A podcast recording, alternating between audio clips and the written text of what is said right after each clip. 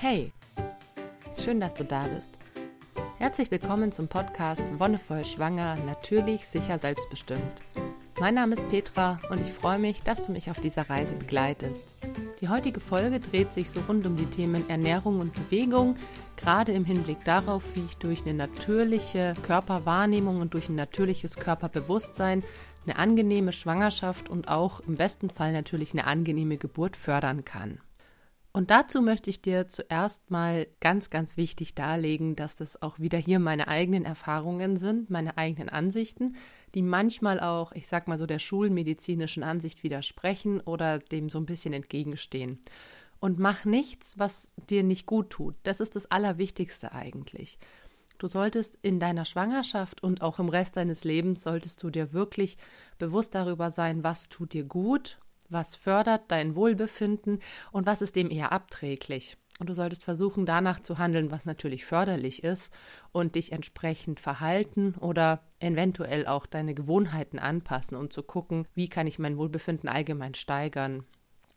Ich denke, gerade die Schwangerschaft ist eine Zeit, in der uns Frauen das sehr bewusst wird, weil unser Körper sich verändert und wir diese Veränderung durchmachen, manchmal ins Positive, dass wir danach bewusster leben, manchmal leider auch ins Negative, dass wir, ich sag mal, den Halt verlieren, dass wir vielleicht gestresst sind, auch mit der Schwangerschaft nachher mit dem Kind, dass wir wenig Unterstützung haben und dann in so eine Art Loch fallen und viel weniger auf uns achten als vorher. Und da finde ich es einfach auch wichtig, mit den Menschen in deiner Umgebung, deinem Partner, deiner Partnerin oder der Familie in Kontakt zu treten. Und wenn du merkst, dass du Sachen brauchst und dir das nicht gönnen kannst, musst du das auch kommunizieren. Denn du als Mutter bist dann die wichtigste Person für dein Kind. Klar, Vater oder Lebensgefährten sind auch da, aber du trägst dieses Kind in dir, gerade in der Schwangerschaft, gibst du einen Rahmen, du gibst ein Zuhause für dein Kind und du gebärst es. Und damit bist du natürlich in einer besonderen Position. In der ersten Folge habe ich ja schon anklingen lassen, dass ich inzwischen einfach, nachdem ich in der sechsten Schwangerschaft bin und mein drittes Kind erwarte, schon eher gelassener im Umgang mit sogenannten Vorschriften oder Empfehlungen bin. Ich möchte dir dennoch ans Herz legen, da auch wieder ganz auf dich zu hören. Bei der Ernährung finde ich es ganz wichtig zu schauen, was esse ich denn so generell? Ich meine, es ist ein Prozess, bei dem man sich schon vor der Schwangerschaft eigentlich gut beobachten kann was nährt mich, also auf einer ganz feinstofflichen Ebene als auch auf einer ganz physischen Ebene. Was ist gut für mich? Was gibt mir Energie und was gibt mir Kraft? Klar, das sind einerseits Nahrungsmittel, aber was denn noch? Was nährt dich denn noch? Sind es schöne Aktivitäten? Sind es Hobbys? Sind es Freizeitbeschäftigungen? Und ich finde, das gehört bei Ernährung immer ein bisschen mit dazu, weil einerseits habe ich den Eindruck, dass die Ernährung über Nahrungsmittel momentan in einer Art, ich sag mal, Krise steckt. Häufig wird unterwegs gegessen, zwischendurch irgendwie irgendwas. Da finde ich es natürlich super wichtig, sich gerade in der Schwangerschaft noch viel mehr die Zeit zu nehmen, das wieder viel bewusster zu leben, weil du nicht nur für dich isst, sondern auch für dein Kind. Und du musst dir vorstellen, dein Körper braucht einfach eine gewisse Zeit, um Nahrungsmittel aufzunehmen und auch zu verdauen. Und dann muss das ja auch nochmal verarbeitet und für dein Kind zugänglich gemacht werden. Andererseits, wie gesagt, diese Art feinstoffliche Ebene. Also was gibt es für Tätigkeiten, was gibt es für Umstände, die dich nähren, insofern, dass sie dir Energie geben. Zum Beispiel finden es viele Frauen sehr schön, sich eben mit Freunden und Freundinnen zu treffen und sich auszutauschen. Es gibt viele, die finden es schön, Musik zu machen und aus dieser Musik eine Energie rauszuziehen für sich. Es gibt viele, die Sport machen und damit wären wir auch schon beim Thema Bewegung. Es gibt sehr viele verschiedene Möglichkeiten, neben der eigentlichen Nahrungsaufnahme dich mit Energie zu versorgen. Und gerade Sport und Bewegung ist was, was in der Schwangerschaft nochmal einen ganz besonderen Stellenwert hat, weil sich auch das natürlich mit deinem veränderten Körper genauso der Umgang verändert. Du kannst vielleicht manche Sportarten nicht mehr ausführen oder gewisse Dinge werden beschwerlich. Aber generell gilt natürlich, dass je mehr du dich in der Schwangerschaft bewegst und je mehr du deinen ursprünglichen Routinen nachkommst, desto besser ist es auch für dich und dein Kind. Einerseits, wenn du jetzt halt wirklich viel zum Beispiel Fahrrad gefahren bist. Fahrradfahren ist was, was man bis zum Tag der Entbindung machen kann. Genauso ist es mit Schwimmen oder mit Spazierengehen. Eigentlich was ganz, ja, ich sag mal unsportliches in Anführungszeichen. Aber gerade Spazierengehen hat was, was sehr meditativ auch sein kann. Es beruhigt, aber gleichzeitig regt es an. Es beruhigt in der Hinsicht, dass du, wenn du alleine spazieren gehst, wirklich so ganz bei dir sein kannst. Gleichzeitig aber auch, wenn du mit anderen Leuten spazieren gehst, dass du austauschen, dich austauschen kannst, Probleme loswerden kannst. Und das baut auch den Stress mit ab. Gleichzeitig anregend in der Hinsicht, dass du deinen Körper bewegst, dass du von wirklich von Kopf bis Fuß in der Bewegung bist. Auch wenn das meiste, sage ich mal, die Beine machen, wirst du es auch im Rücken, im Bauch, in den Schultern merken. Wenn du bewusst gehst, dann ist das wirklich eine ganzheitliche Erfahrung. Bevor ich noch weiter auf die Bewegung eingehe, möchte ich aber erst das Thema Ernährung zu Ende bringen. Und was gibt es da jetzt vielleicht Spezielles zu beachten? Natürlich, ich habe es schon angesprochen, gibt es gewisse Vorschriften für Schwangere. Darauf möchte ich gar nicht so sehr eingehen, weil davon wirst du überall lesen und hören, dass es keine Rohmilch geben soll, dass du mit Krummfleisch aufpassen sollst. Ich für mich bin ja, ich lebe ja vegetarisch vegan und habe für mich eigentlich einen ganz guten Weg gefunden, würde ich sagen. Auch so, dass ich mich ausgewogen ernähren kann, auch in der Schwangerschaft. Und was ich dabei festgestellt habe, ist, dass mir das Gewicht, das auf der Waage steht, vollkommen egal ist. Es geht darum, dass du dich wohlfühlst und wenn du dich einigermaßen ausgewogen ernährst, dann wird es ganz automatisch der Fall sein. Und bei mir war es zum Beispiel so, ich hatte in meiner ersten, bei meinem ersten Kind letztendlich um die 25 Kilo zugenommen. Also mein Ausgangsgewicht sind so um die 60, 62, 63. Und am Ende hatte ich irgendwann dann doch so 85, 87 Kilo beieinander. Das ist natürlich schon viel, aber man muss sich ja auch überlegen, mein erstes Kind hatte 4100 Gramm, dann kommt eine Plazenta dazu, die nochmal, je nachdem natürlich wie groß die ist, zwischen 500 und 1000 Gramm hat, dann kommt nochmal enorm viel Fruchtwasser dazu, bei mir waren es auch nochmal eineinhalb Liter und dann kommen jetzt zum Beispiel noch so Sachen wie der gesteigerte Bluthaushalt dazu. Du hast einfach ein höheres Blutvolumen, dadurch, dass dein Körper noch das Kind und die Plazenta mit versorgen muss. Ich hatte zum Beispiel auch noch Wassereinlagerungen und nach der Geburt, also ich habe mich nicht direkt am Tag danach gewogen, aber ungefähr eine Woche später und da waren einfach schon mal wieder 10 Kilo weg. Dann sind es natürlich immer noch 15, aber weitere 5 waren dann weg, als die ganzen Wassereinlagerungen auch wieder gegangen sind. Und dann hatte ich noch 10 Kilo mehr als quasi vorher. Also dann war ich dabei ungefähr 72. Mich hat das nicht gestört. Ich finde es ganz wichtig, sich bewusst zu machen, dass eine Schwangerschaft eine extrem große Veränderung ist. Und ich finde es auch ganz arg schwierig, wenn Frauen versuchen, innerhalb von vier Wochen auf die Figur von vor der Schwangerschaft zurückzukommen. Zuerst mal sollte man sich bewusst machen, dass es vielleicht gar nie wieder der Fall sein kann. Ich hatte einfach einen riesen Bauch. Bei mir ist die Haut am Bauch auch natürlich mit belastet durch die Schwangerschaft und nicht mehr so straff wie vorher. Ist ja ganz klar. Gleichzeitig gibt es andere Auswirkungen wie Narben oder Risse im Bindegewebe, was auch immer. Es wird nie wieder so sein wie vorher. Und ich finde, das ist so wichtig, dass es sich Frauen klar machen, aber dass es eben auch gar nicht schlimm ist. Ich finde das total schön, dass der Körper sich mit der Zeit entwickelt, dass er Zeichen davon trägt, von dem, was du erlebt hast. Ich finde auch Narben an und für sich nicht schlimm, weil Narben sind auch im Endeffekt nur ein Zeichen dafür, dass du was erlebt hast. Und es ist ein Teil von dir. Ich habe auch lange gebraucht, um meine Kaiserschnittnarbe vom ersten Kind zu akzeptieren, aber letztendlich gehört sie zu mir. Das ist ein Zeichen dafür, dass ich dieses Kind bekommen habe. Das ist ein Zeichen auch ein bisschen dafür, dass es nicht so gelaufen ist, wie ich wollte.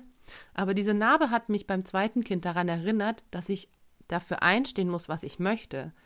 Dass ich mich nicht einfach in die Hände von irgendwelchen Ärzten oder Ärztinnen übergebe und die mit mir machen können, was sie wollen, sondern dass ich selbstbestimmt in die Geburt gehe und meine Bedürfnisse durchsetze. Und da erinnert mich die Narbe bis heute dran.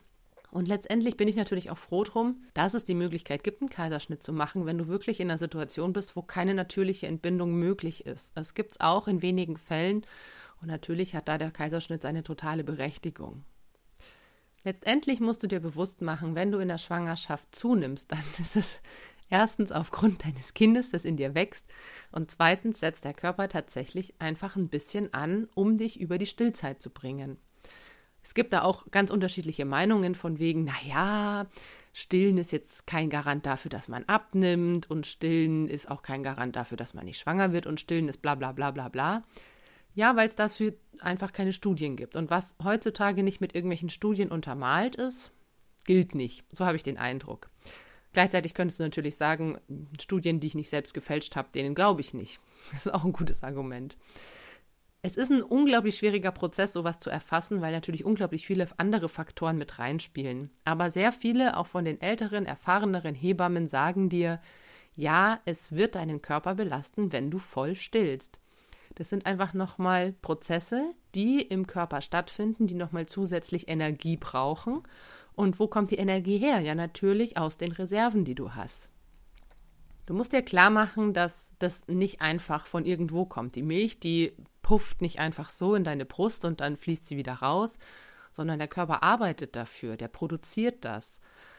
Und letztendlich ist die Energie, die in der Milch ist, die du deinem Kind weitergibst, Energie, die aus deinem Körper kommt, die du einerseits mit Nahrung aufnimmst und andererseits aus deinen Reserven schöpfst. Und tatsächlich war es so, dass ich am Ende meiner Stillzeit nochmal sogar ein paar Kilo weniger hatte als vor der Schwangerschaft. Es kam auch ein Magen-Darm-Virus hinzu, das muss man natürlich mit einberechnen, dass ich zwei Wochen nicht wirklich viel essen konnte. Aber ich habe durch die Stillzeit auch wieder abgenommen.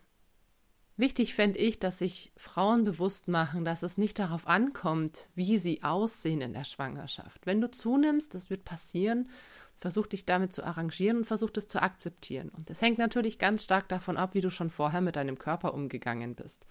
Wenn du schon vorher selbstbewusst und selbstbestimmt deinen Körper für dich akzeptieren konntest und das, ich sag mal, schon einige Jahre so gemacht hast, wird es dir auch viel leichter fallen in der Schwangerschaft und auch nach der Geburt wo sich der Körper nochmal verändert.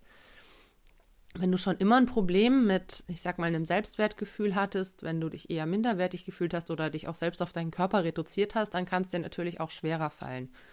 Aber dann ist die Schwangerschaft natürlich ein schöner Anlass, um sich damit auseinanderzusetzen und zu gucken, hey, wie komme ich denn eigentlich dahin? Wie komme ich denn dahin, meinen Körper zu akzeptieren?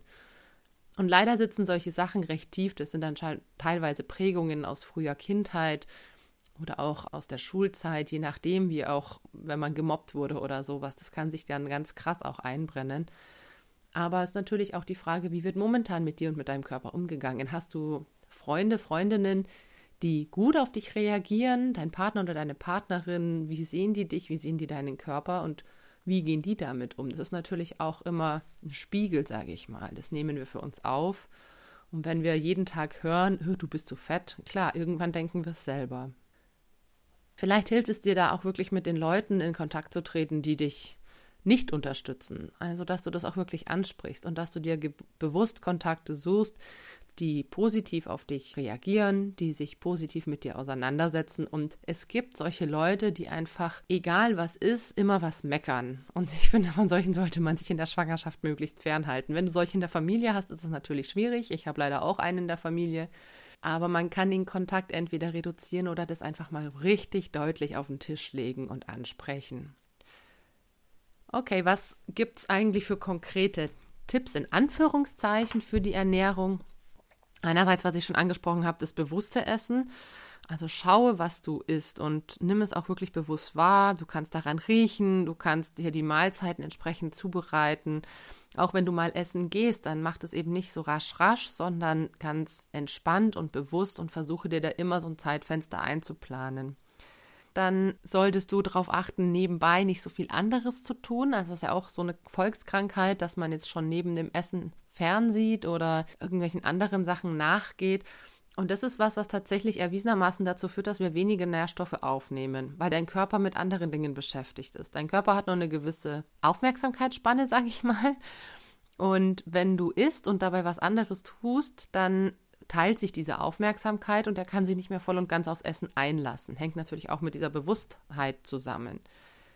Insofern kann es gut sein, dass du beim Fernsehen nebenher was isst und eine Stunde später wieder Hunger hast, einfach weil dein Körper wirklich nicht gecheckt hat, dass das jetzt die Essenszeit war. Kann auch sein, dass es dann zu Verdauungsproblemen kommt, einfach weil dein Körper das nicht richtig verarbeitet.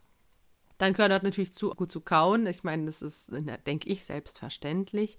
Und auch das abwechslungsreiche Essen. Also es gibt natürlich Lieblingsgerichte und die kannst du auch gerne häufiger machen, aber schau auch einfach drauf, dass du vielleicht mal neue Sachen ausprobierst. Also das finde ich immer ganz schön. Wir haben so eine Biokiste mal gehabt. Wir waren auch eine Zeit lang Containern oder bei der Solavi. Und da kriegst du natürlich immer Sachen vorgesetzt, sage ich mal. Oder es gibt nur eine gewisse Auswahl und damit musst du dich dann arrangieren. Und eigentlich fand ich das eine schöne Sache, weil du damit auch Neues einlädst oder gezwungen bist, dich damit auseinanderzusetzen und nicht immer nur den Kram kaufst, den du sowieso schon kennst. Im Yoga gibt es dann auch die Ansicht, dass gerade frische Nahrung, also Rohkost, dich mit Prana versorgt. Also diese Lebensenergie, das ist die Vorstellung, dass eben durch uns und um uns eine Art Lebensenergie herrscht und zum Beispiel über die Sonne übertragen wird. Das heißt, alles, was eben in der Sonne gereift ist, hat auch viel Prana. Das nimmst du natürlich auf, indem du es isst. Und wenn du es aber vorher verarbeitest, kochst, häckselst, was auch immer, dann geht ein bisschen was von diesem Prana verloren. Und deswegen ist es immer ganz schön zu sagen, man macht eine ausgewogene Ernährung aus gekochten und Rohkost. Das Rohe, wie gesagt, gut waschen und das Gekochte sollte auch gerade bei manchen bei manchem Gemüse ist es einfach wichtig, dass sich die Vitamine überhaupt erst freisetzen. Vitamine sind generell eigentlich eher hitzeempfindlich, aber gerade bei Paprika oder Tomate ist es so, dass die eine gewisse Temperatur brauchen, um überhaupt die Vitamine freizusetzen. Zusätzlich solltest du mit der Ernährung natürlich auch auf genügend Trinken achten. Und da habe ich für mich festgestellt, dass ich in der Schwangerschaft es unglaublich gut fand, immer eine Flasche Wasser und eine Handvoll Nüsse in der Tasche zu haben oder ein Müsliriegel oder irgendwas, weil manchmal habe ich wirklich den Eindruck gehabt, dass das Kind auch in so Schüben sich die Energie holt, ne? also dass es gerade ganz viel braucht und ich dann teilweise eigentlich 24/7 essen konnte. Das geht natürlich nicht, aber ich habe immer irgendwelche möglichst gesunden Snacks dabei gehabt, also Müsli-Riegel, Nüsse, Studentenfutter, sowas. Das kann man alles eigentlich gut einpacken. Im Sommer auch einfach mal einen Apfel und eine Banane mit in die Tasche geschmissen und natürlich immer einen Liter Wasser dabei. Was zum bewussten Essen noch so ein bisschen dazugehört, ist natürlich auch danach ein bisschen zu entspannen, den, dem Körper eine kleine Pause zu gönnen und wirklich dieses Essen ankommen zu lassen im Magen dass du wirklich sagst, okay, jetzt gönne ich mir einfach noch ein paar Minuten Ruhe. Im Yoga ist es auch üblich, nach dem Essen elf Minuten zu entspannen, also sich wirklich hinzulegen, ganz bewusst zu verdauen und sich so eine kleine Auszeit zu gönnen, um auch sowas wie eine Mittagstief zu entgehen. Und es wirkt. Also das haben wir in der Ausbildung auch ganz viel gemacht. Es wirkt tatsächlich. Das ist unglaublich, was es für einen Unterschied macht, ob du nach dem Mittagessen dich hinsetzt und deiner normalen Beschäftigung weitergehst oder ob du dir nochmal die Zeit nimmst, dich einfach elf Minuten lang zu machen, nichts zu tun, zu entspannen und erst danach wieder durchstartest. Das gibt nochmal so viel Energie, finde ich. Es haben leider nicht alle die Möglichkeit. Also es sollte eigentlich üblich sein, dass in sämtlichen Arbeitsstätten, in irgendwelchen Bürohäusern oder Fabriken und Firmen irgendwo ein Raum mit Betten steht, dass man das machen kann. Aber es ist halt leider nicht so. Wenn du die Möglichkeit hast, probier es einfach mal aus. Und ich hoffe, dass du genauso davon profitierst wie ich. Was anderes, was man natürlich auch machen kann, um diesem Mittagstief zum Beispiel zu entgehen, ist wieder die gute Bewegung. Und damit möchte ich gleich überschwenken. Und zwar habe ich ja vorhin das Gehen schon angesprochen, also als Art Ratschlag für Schwangere, die sonst keinen Sport machen, heißt es, dass es ideal wäre, am Tag sechs bis acht Kilometer zu Fuß zu gehen als Sport. Jetzt kannst du natürlich sagen, okay, ja, das schaffe ich ja nie, das ist ja viel zu weit. Du kannst natürlich auch einfach gucken, welche Strecken du sowieso schon am Tag zurücklegst, gucken, welche davon gehst du zu Fuß, welche fährst du mit dem Bus, mit dem Auto, mit dem Fahrrad und wenn es dir möglich ist, dann kannst du einfach schauen, ob du nicht eine Fahrradstrecke gegen eine Fußstrecke eintauschst. Oder dass du, wenn du mit der U-Bahn zur Arbeit fährst, eine Station früher aussteigst und die letzte Station läufst. Sechs bis acht Kilometer scheint relativ viel zu sein. Das ist in unserer Gesellschaft tatsächlich auch relativ viel. Also im Schnitt, es ist wirklich traurig, im Schnitt läuft eine deutsche Person, ich glaube im mittleren Alter zwischen 20 und 40, zwei bis drei Kilometer am Tag. Und das wirklich alles mit drin. Also Manchmal ist es noch weniger. Ich meine, es ist ein Durchschnittswert. Und jetzt stell dir vor, es gibt viele Menschen, die vielleicht mehr machen und es gibt viele, die weniger als zwei, drei Kilometer am Tag zurücklegen. Das liegt natürlich zum Großteil in unserer modernen Gesellschaft begründet. Du stehst auf, machst dich fertig, verlässt das Haus, fährst vielleicht mit dem Auto zur Arbeit, gehst dann dort arbeiten, machst eine Mittagspause, gehst vielleicht auf den Balkon oder drehst eine kleine Runde ums Haus, wenn überhaupt. Viele machen nach der Mittagspause einfach auch weiter dann steigen sie wieder ins Auto, fahren zurück nach Hause. Manchmal wirst du vielleicht einkaufen und dann durch den Laden laufen, aber im Großen ist es tatsächlich, je nachdem, was für einen Job du hast, relativ wenig. Ich merke es zum Beispiel auch bei mir, dass ich, wenn ich einen Tag habe, wo ich wenig laufe, mich auch schlechter fühle.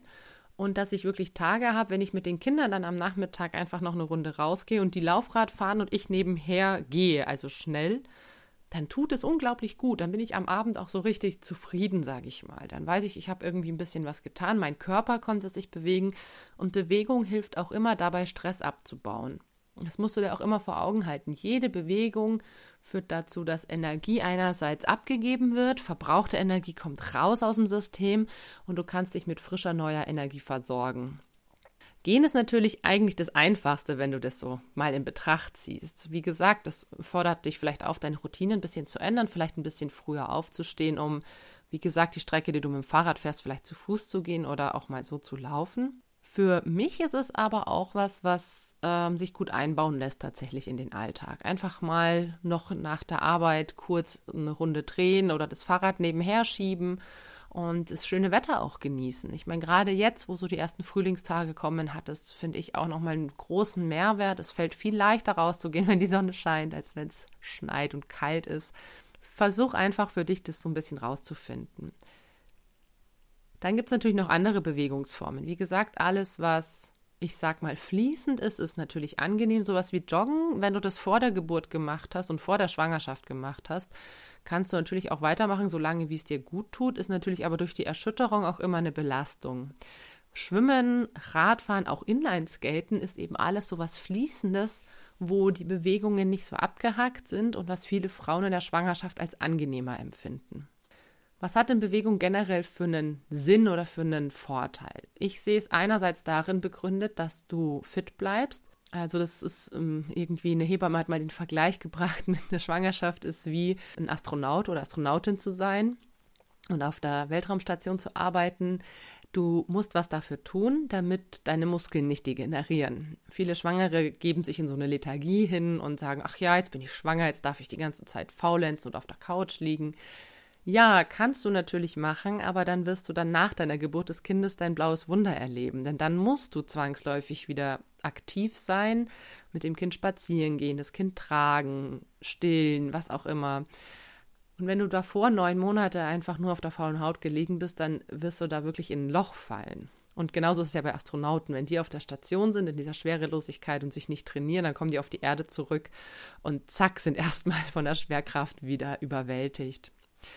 Gleichzeitig ist Bewegung in der Schwangerschaft auch förderlich für eine Geburt, ähm, die natürlich stattfindet, die ohne Interventionen oder mit wenig Interventionen laufen kann. Gerade, dass du zum Beispiel vom Körpergefühl her weißt, was dir gut tut, dass du deine Muskeln trainiert hast. Also Geburt hat ja auch, ich sag mal, was mit Sport zu tun, insofern, dass Muskeln aktiv sind, dass dein Körper eine Art Höchstleistung auch vollbringt. Und wenn dein Körper trainiert ist, gelingt ihm das natürlich besser, als wenn er untrainiert ist. Für die Geburt ist es wichtig, dass du Bewegungen findest, die für dich angenehm sind. Und gerade unter der Geburt sind zum Beispiel alle möglichen kreisenden, tanzenden Bewegungen super hilfreich. Also wenn du tanzt, dann kannst du das auf jeden Fall durch die Schwangerschaft hindurch machen. Es gibt Frauen, die haben auch schon tanzend ihre Kinder zur Welt gebracht. Und letztendlich ist es auch da wieder eine Art Gewohnheit. Wenn du es gewohnt bist, dich zu bewegen, dann hast du in der Geburt auch viel eher die Möglichkeit, es umzusetzen. Du kannst auch viel mehr darauf achten, was brauche ich gerade, was tut mir gut. Und wenn du viel liegst oder viel gelegen bist, dann kann es auch sein, dass du dich in der Geburt einfach irgendwie hinlegen lässt oder dich aufs Bett haust und hoffst, dass das Kind irgendwie rauskommt. Aber das passiert halt in den wenigsten Fällen. Es erfordert schon eine aktive Mitarbeit.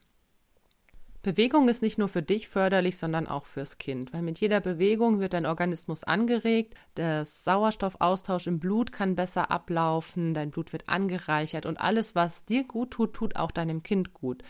Und wenn du merkst, hey, jetzt bin ich eine Runde spazieren gegangen, ich kann danach einfach viel freier und viel tiefer atmen, dann kommt das alles bei deinem Kind an und auch das wird sich viel wohler fühlen.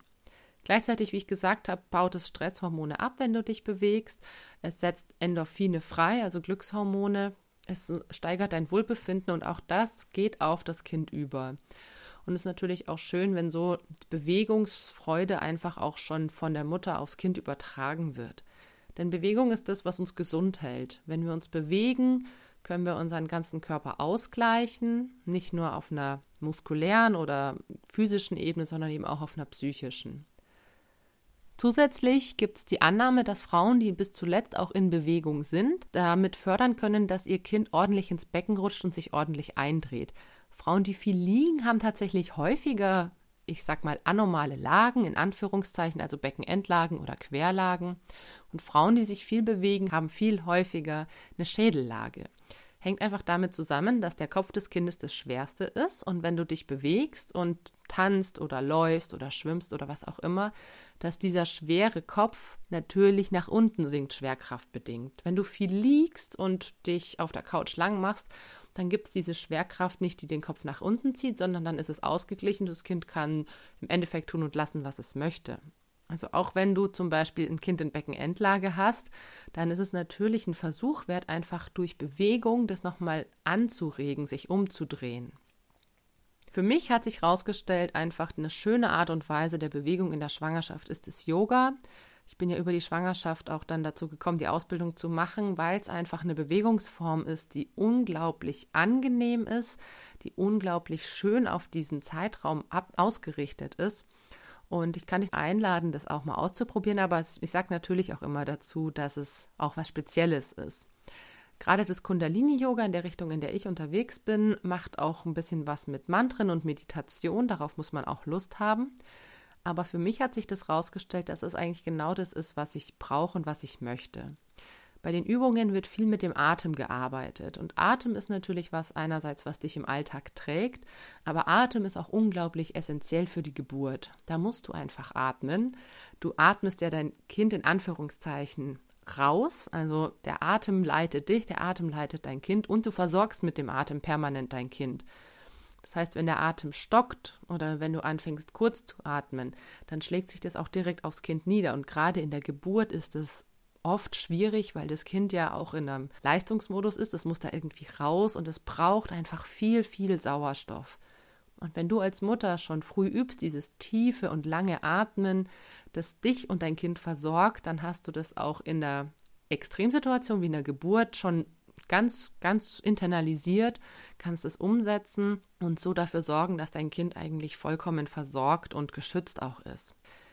Die Atemübungen finde ich auch insofern hilfreich, weil die sehr alltagstauglich sind und du die auch immer wieder einsetzen kannst, wenn du wirklich mal gestresst bist oder einen Moment der Ruhe brauchst.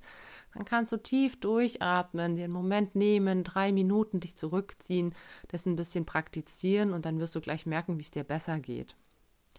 Gleichzeitig gibt es im Kundalini-Yoga viele Bewegungen, die eben auf die Geburt hinarbeiten, gerade kreisende Bewegungen oder Bewegungen mit der Wirbelsäule, die einerseits die Wirbelsäule entlasten und andererseits auch dafür sorgen, dass du die Wehen besser veratmen kannst, besser überstehen kannst. Mich hat es auf jeden Fall weitergebracht, mir hat es sehr geholfen. Wenn du Lust hast, dann probier das einfach mal aus. Es gibt, glaube ich, inzwischen in Deutschland wirklich in jeder großen Stadt irgendwo ein Yoga-Center, wo auch Schwangeren-Yoga angeboten wird. Wichtig ist natürlich, egal welche Sportart du machst, dass du dich dabei wohlfühlst. Es gibt viele Sachen, die kannst du in der Schwangerschaft neu ausprobieren. Gerade Yoga, da muss man vorher keine Erfahrung gehabt haben. Und dann gibt es natürlich Sachen, die irgendwann einfach nicht mehr gehen werden. Also wenn du boulderst, dann wirst du merken, dass dein Bauch irgendwann einerseits dieses zusätzliche Gewicht dich ganz schön belastet und andererseits du dich natürlich nicht mehr so nah an der Wand halten kannst. Sei dir aber gewiss, alles wird wiederkommen. Auch wenn du eine Sportart machst, die du jetzt pausieren musst, dann freu dich drauf, dass es nach der Geburt irgendwann wieder losgehen kann. Und auch das ist natürlich was, das Bewegen hat es natürlich nicht nur in der Schwangerschaft und in der Geburt so seine Reize, sondern ist natürlich auch für danach ganz besonders wertvoll. Auch wenn das Wochenbett eine Zeit sein sollte, wo du dich wirklich zurückziehst und regenerierst, kannst du sechs bis acht Wochen nach der Geburt anfangen, eben wieder entweder mit Spazieren gehen, Radfahren, Schwimmen, was auch immer. Und so nach und nach wieder so in deine alte Form in Anführungszeichen finden. Damit bin ich für heute auch schon am Ende. Wie gesagt, das sind alles meine eigenen Erfahrungen, so meine eigenen Sichtweisen.